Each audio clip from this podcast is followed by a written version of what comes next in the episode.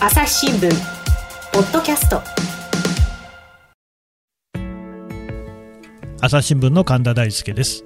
えー朝日新聞にそれぞれの最終学章という連載がありましてあのーまあ、私もそうです、あなたもそうですよ、あの人はいずれ死ぬ死ぬわけなんですけれども、その死っていうものがですね意外とこう日本でまだまだタブー視されているところがあるなと、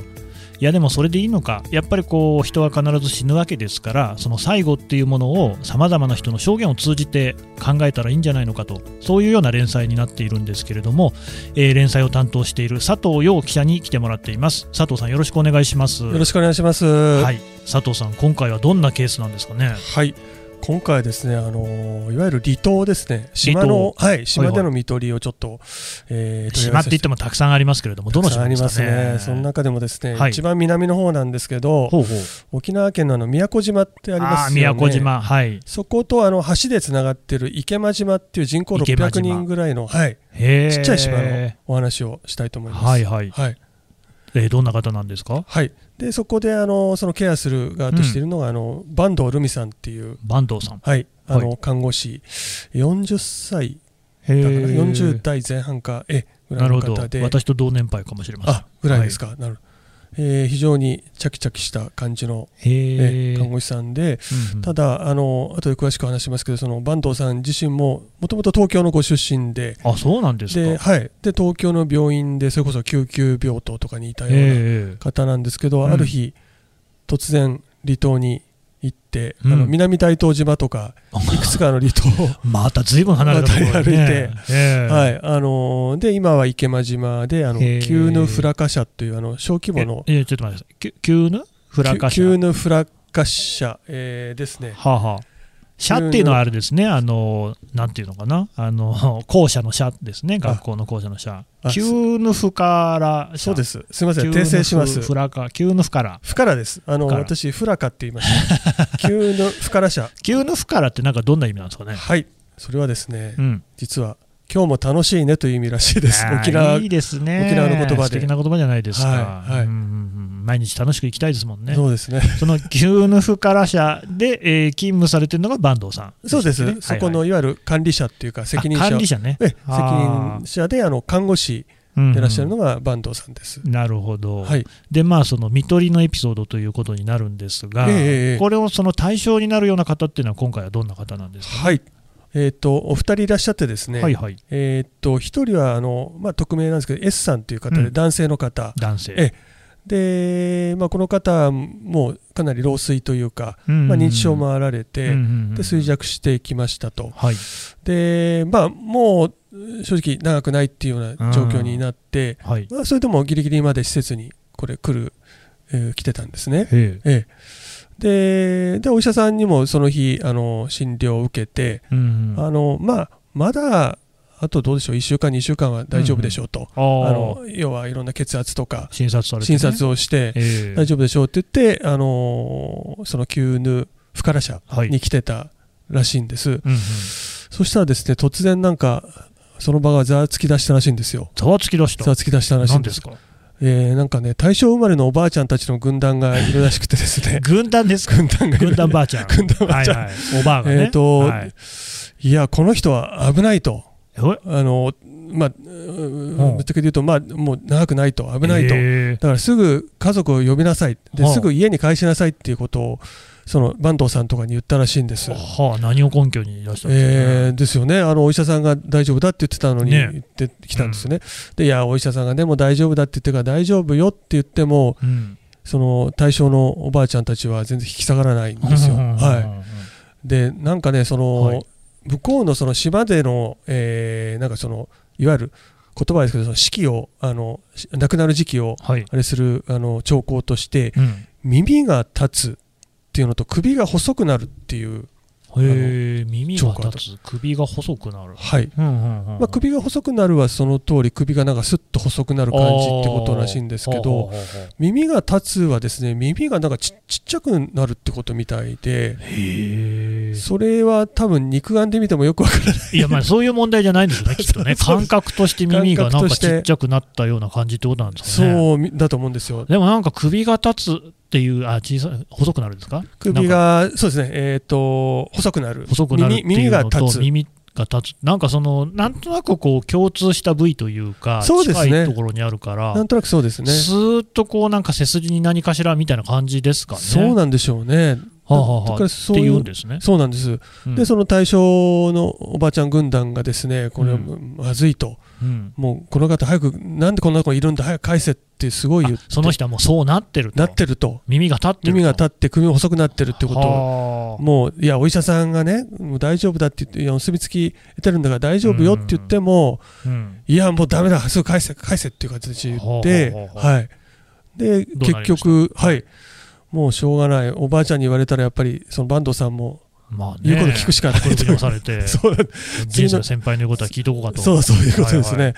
で、坂東さんも、まあ、それで家に帰しましたと。はい。で、まあ、言われた通り、ご家族も、うん。あの、呼べる範囲で呼んうでう、うんやってたら、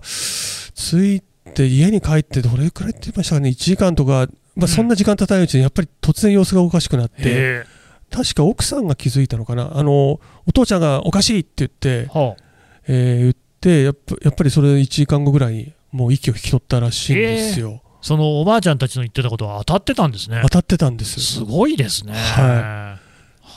えっーぱいまだにそういう、こう、なんか、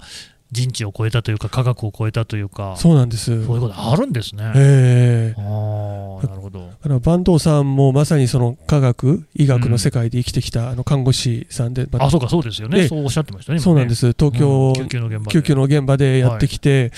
でこれ、坂東さんが島に赴任して、結構初期の頃の事案らしくて、へえ。であの本当に彼女自身もなんか衝撃を受けたって言っていまして、はあはあはあははいあはあ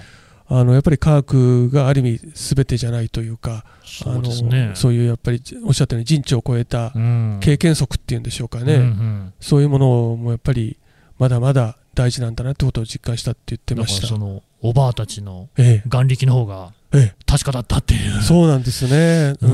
ん。でも今聞いてて、もう一ついいなと、今いい、まあいいなと思ったのあはが、いそのはい池間島、小さな島なんですよええ、ね。ええそうするとやっぱりそうやって、そのそういうところに、まあ、まずおばあたちがいるっていうのもいいですし、そうですね。それからそのやっぱり呼べばその、ね、あの親族なんかも集まれるっていう環境、ええ、ええ、なかなか東京とかだとね、そういうわけにもいかない、そうそ,、ですねの遠方から呼んだりしなきゃいけないじゃないですか。はい、はい。えーまあ、かくいう私もそうなんですけれども、ええ実は、えあの母親が亡くなった時に私、イランにいましてですね、ああ、そうですか。えー取って返すの大変だったってのはありましたけれども、ええいやーなんかやっぱりなるそういうその見取りができる環境っていうのがあるっていうのいいですねほど。そうですね。ううんん。池間島に実際に行かれたわけですよね。はい、あどんなのとこなんですか池間島です。本当海がエメラルドグリーンでええ本当に綺麗で、いあいのですねあのね見た夕日は本当に今でも印印象に残ってるような綺麗な島で、で、まあ、600人ぐらいさっき言ったようにうんうん、で、まあ多分大体顔と名前がなんとなくみんな一致するぐらいの感じあーまのあ、そうでしょうね。でもうんううん大きい家族みたいな感じの島ですあーねな。るほど、はいじゃあもうそういうこう人が亡くなるなんていうことがあれば、ええ自然と人が集まれるような、自然とそうですね。なんか結構沖縄の方はね、お葬式なんかもなんか大変だって言いますもんね、そうですねいろいろこなんか本当にある意味しっとりというよりもどんちゃん騒ぎそうやらっしいですねぱお酒飲んでう、うんその人たちをまあその人を送ろうというんう盛大に送ろうっていうなんか楽しく送るっていうような感じもあるんですかね。そうだと思いますね。なるほど。はい。えーまた引き続きお話を伺っていこうと思います。はい朝日新聞ポッドキャスト質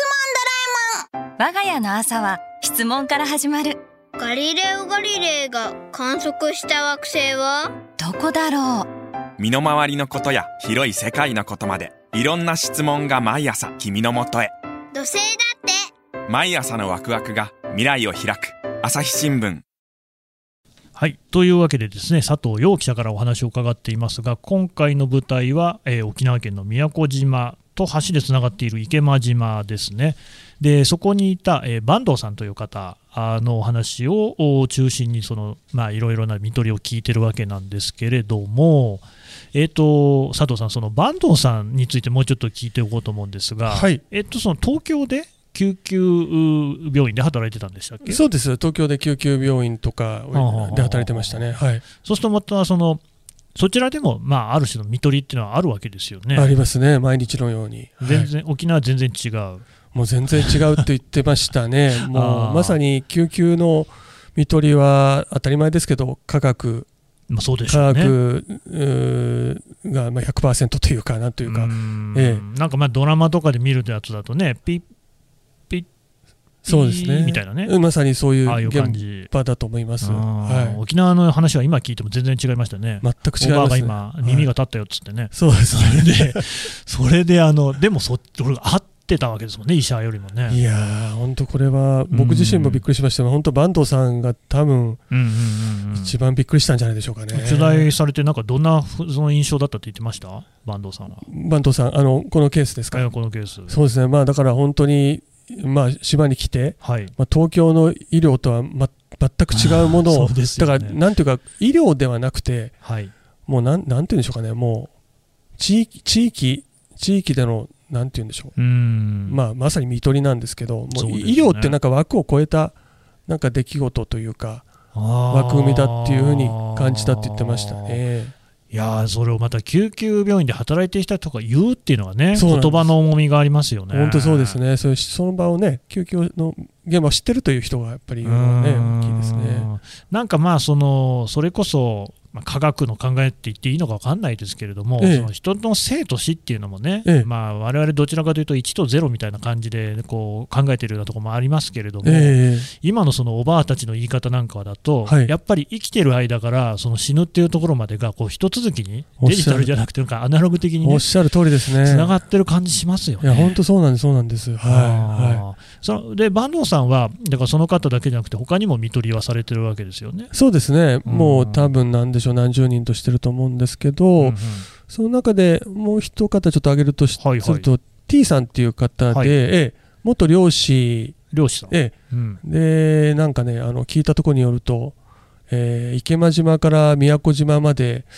まあ、橋がかかっていて、はい何キロかな何キロか多分あると思うんです、そこをなんか泳いで渡ったという武 勇伝嘘嘘か本当か面白まかあった、まあまあまあ、 まあまあまあ本当に泳げるかもしれないですよ、まあ漁師さんだしねそういう感じの男のやっぱり男性の方はいええを見とったっていうケースがええちょっと一つご紹介したいなと思ってまして、はその方も、まあ、ずっと自宅にいたんですけどやっぱり容体が少し悪くなってあの宮古島の本島だから橋を渡って、うんうんうん本島の方の病院にちょっと入院しましたと、でやっぱりそこでちょっとやっぱり急変してしまって、うんえーもうもう本当にすぐにでももう亡くなってしまうという形だったのではい、でやっぱ本人は自宅の畳の上で死にたいっていうことをもうずーっと言ってきた人なので。あもうーこれはもう何が何でも自宅に戻さなきゃいけないって言って、えであの病院もすごい、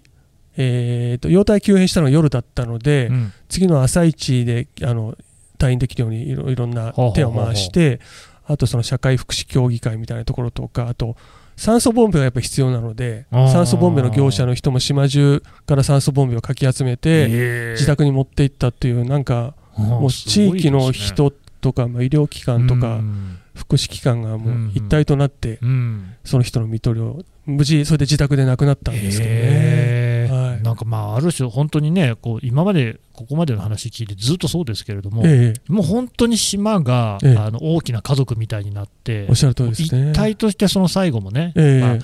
あとだからその人生の最後っていうのをええきちんとこえうえやっぱり見,、見取ろうっていうそういう姿勢といいますか、そうですね。が感じられますええね。ええであとやっぱり家からなんですね、そのその家で亡くなるっていうのが一番いいっていう。そうですね。あの沖縄の言葉でですね、えおー、ちょっと私沖縄の言葉 沖縄えのえ言葉、詳しくないんですが、はいえーっとですね、うんえー要はあの世あの世への旅立ちは住み慣れた我が家の畳の上からというはあはあえことで、はい、えーこれそれなんて言うんですか、それをですね、琉球方言では。琉球方言ではい、ちょっと慣れない琉球方言で言いましょう。お願いします。えー、かまぬユンカイヤ、うんヤーヌ、畳の花からというらしいであーす。 畳だけ分かりましたけれども、畳の花から。はいえー旅立ちは我が家の畳のから、上からと畳の上かだら。から、はいああ、まあいい言葉かもしれないですそうね。ですね。でもこれもだからやっぱりそういうコミュニティがあるからで、ええ結局そのそれこそね独居死なんていうのがすごく問題になっているええ都会では、えなかなかそうはいかないですよねえ、。そうなんですようね。んだから僕もこの取材ですごいいろいろ考えて、うんこれはやっぱりこういう島だからできるんじゃないかなというふうに思ったんですけ、ど、うんただ島だからできるで終わらせてはね、なんかそうなんですよねあのちょっと僕もまずいなと思って、だからまうあん都会で何かそのもう少しこの島のすべてを都会に持ってくることはできないと思うんでそすうけでど、すそね。の一部例えばねその隣の人がちょっと隣の人を見守りをするとかですね、はいはい。なんか一日一回ちょっと覗きに行くとかってね、まあ隣に住んでる人が誰かも分かんないようわかんないですからね世の中ではありますけどもね、うん何かしらそういうのがやっぱあってほしいですよ、ね。何かしらそうなんですよね。うんしかし佐藤さん、これ、今回のその、はいあの島のお話ね、ええ一体どっからその取材の端緒って掴んできたんですかあはい、えーすみません、順番が逆になっちゃって、いやいやいやあのもともとはですね、えーっと、日本在宅医療学会っていう、まあ、在宅医療の学会がございまして、あるんですねええはいそこに私あの、行ってまして、参加してて、そこでたまたま坂東さんの話を聞いたんです。へーたまたまたまたまが多いですね、この連載は、ね。たまたま多いですねあのね 僕の人生もたまたまで生きて るんで、まあ、人間そんなもんかもしれませんけども。はい。でそこで、まあ、ここれは面白いと、やっぱり、うんあのまさに今、紹介したような事例も紹介ししていて、うん。 これはもうそれぞれの、その時もそれぞれの最終学習の取材を始めていたので、はあ、はあはあはあまあ、この人はいつか取り上げようと思って、まあ、それまでは名刺交換だけして、へえ。半年後ぐらいですかね、あうんの電話かメールして、ええ。で宮古島に2泊3日で乗り込みました。 2泊3日で。は2泊3日で取材って終わりましたい、いやー、なんとか終わり ました。もうけ結構ね、そうですねあの車の中でもスタッフさんに取材したりとか、はい。もう多分10時 ,10 時間は優に超えて、ああ、ええもうこってりとそこのってりと滞在時間の間滞ずっと取材をして。取材をしてましたね。へえはいいやでもそれもねもうず本当に大変だと思うんですよねこの人の話からこう何が起きたのかを組み立てる組み立て直すと言いますか、はいはい。作業じゃないですかそうですね。はこれあのもう佐藤さんってどれぐらいこの連載、はい最終学章ははい書いてらっしゃるんですか、い。えーっとですざっくり言いねま。すとざっくり、えーっと、今、100人、えー100人100、えーっと、ごめんなさいね。あ、違う違う。そうですね。100は超えてますね。へええーっと、ただそっか、畑川と両方でやまあってるまあので、そうそなんでしょうけどねれでもざっくり50、まあ、最低50はいってご自身でそれぐらいは僕言ってる自身で、多分、6、70ケース、6、70回は、はい、は書いてます。か書き始めて何年ぐらいになるんですかえー、2018年4月からなんで2あ年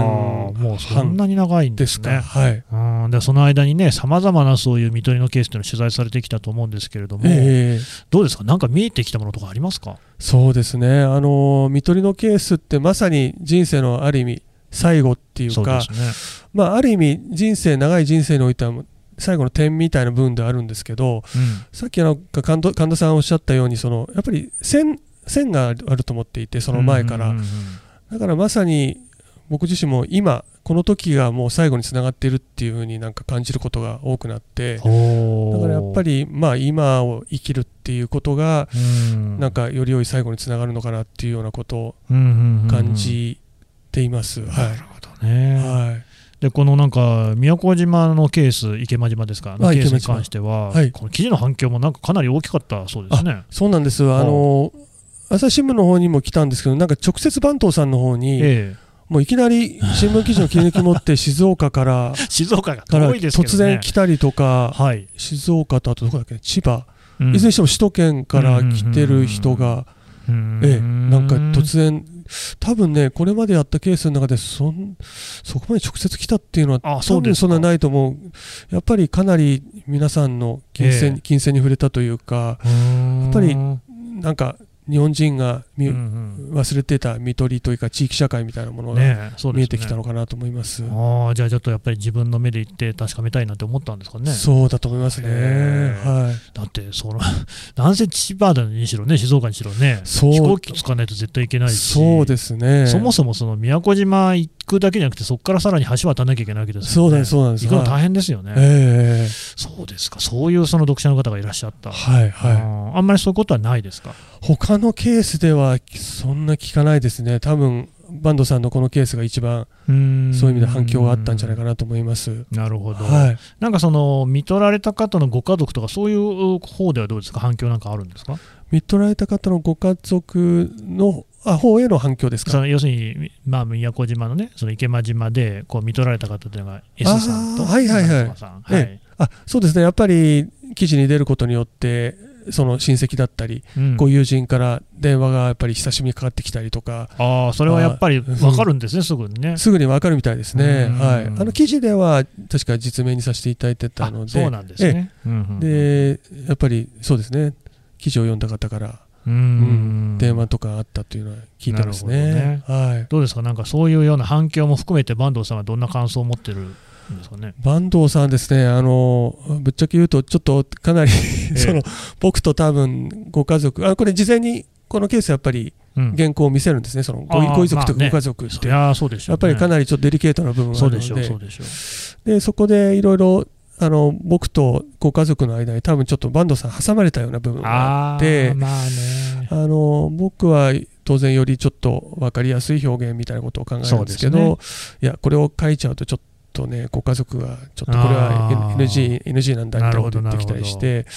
で、まあ、ちょっと坂東さんにもご苦労かけて申し訳なかったなと思うんですけどなんかここ今回このポッドキャスト出るってことを報告したら、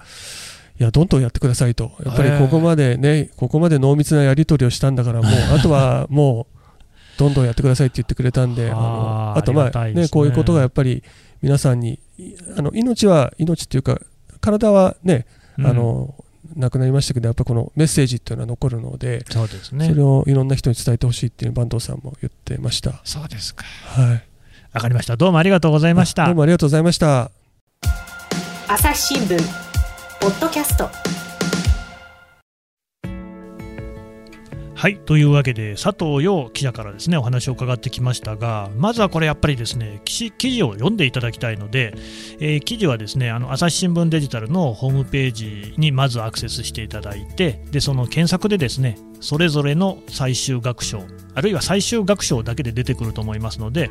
ぜひそこで検索をしていただきたいと思いますそれとですね佐藤さんこれ本にまとまってる部分があるんですねあそうなんです、ははいいえっ、とそうですね今年の9月にそうの、んうんはい、連載まとまって本になりましたこれ本のタイトルは何て言うんですかはい、えー、見取りのプロに学ぶはい幸せな行き方という、生き方っていうのはあの正教の正っていう字ですね。そうですね正規の生という字の行くです、はいなるほど。出版社はどこから？あ出版社はあの朝日新聞出版ああなるでほすど。ねはいから出ている。これは、えーどういうふうなことが書いてあるんですか？あはい基本的にはその連載うんうんを再構成して、うんあのまとめたものです、うはんいじゃあで記事に書いていないようなこともこう加筆したりもしてるんですか？えーっとそうですねあのもうほとんど記事に書いたものですねあーなるほどはい、あの新たに書いた部分っていうのはあのほとんどないと言っていいと思いますあのその順番を変えたりとかなるほどはいねえ。えした感じです、でね、逆に言うとそういう過去の連載をこうまとめてそれで読めるっていう。はいことなんですねあのはいやっぱりこうしてあの連載だと毎週毎週一回一回読ん読むんですけど、ええこれは全部であの80の亡くなった方々の人生が詰まってるんでそうです。それをあのちょっと正直重たいと思われるかもしれないですけど、うんやっぱあの専門家の方が語りかけるスタイルになってるんで、うんうんうんそこを少しあの柔らかい感じにしてあの読みやすいようにはしております。わかりました。えっ、と、本のタイトル、もう一度言いますね。見取りのプロに学ぶ幸せな行き方、朝日新聞出版ですね。はい、はいあのぜひですね、手に取って読んでいただければと思います。よろしくお願いします。じゃあ、今日はどうも佐藤さんありがとうございましたあり。がとうございました。朝日新聞ポッドキャスト、朝日新聞の神田大輔がお送りしました。それではまたお会いしましょう。この番組へのご意見ご感想をメールで募集しています podcast at 朝日 .com podcast アットマーク朝日 .com までメールでお寄せください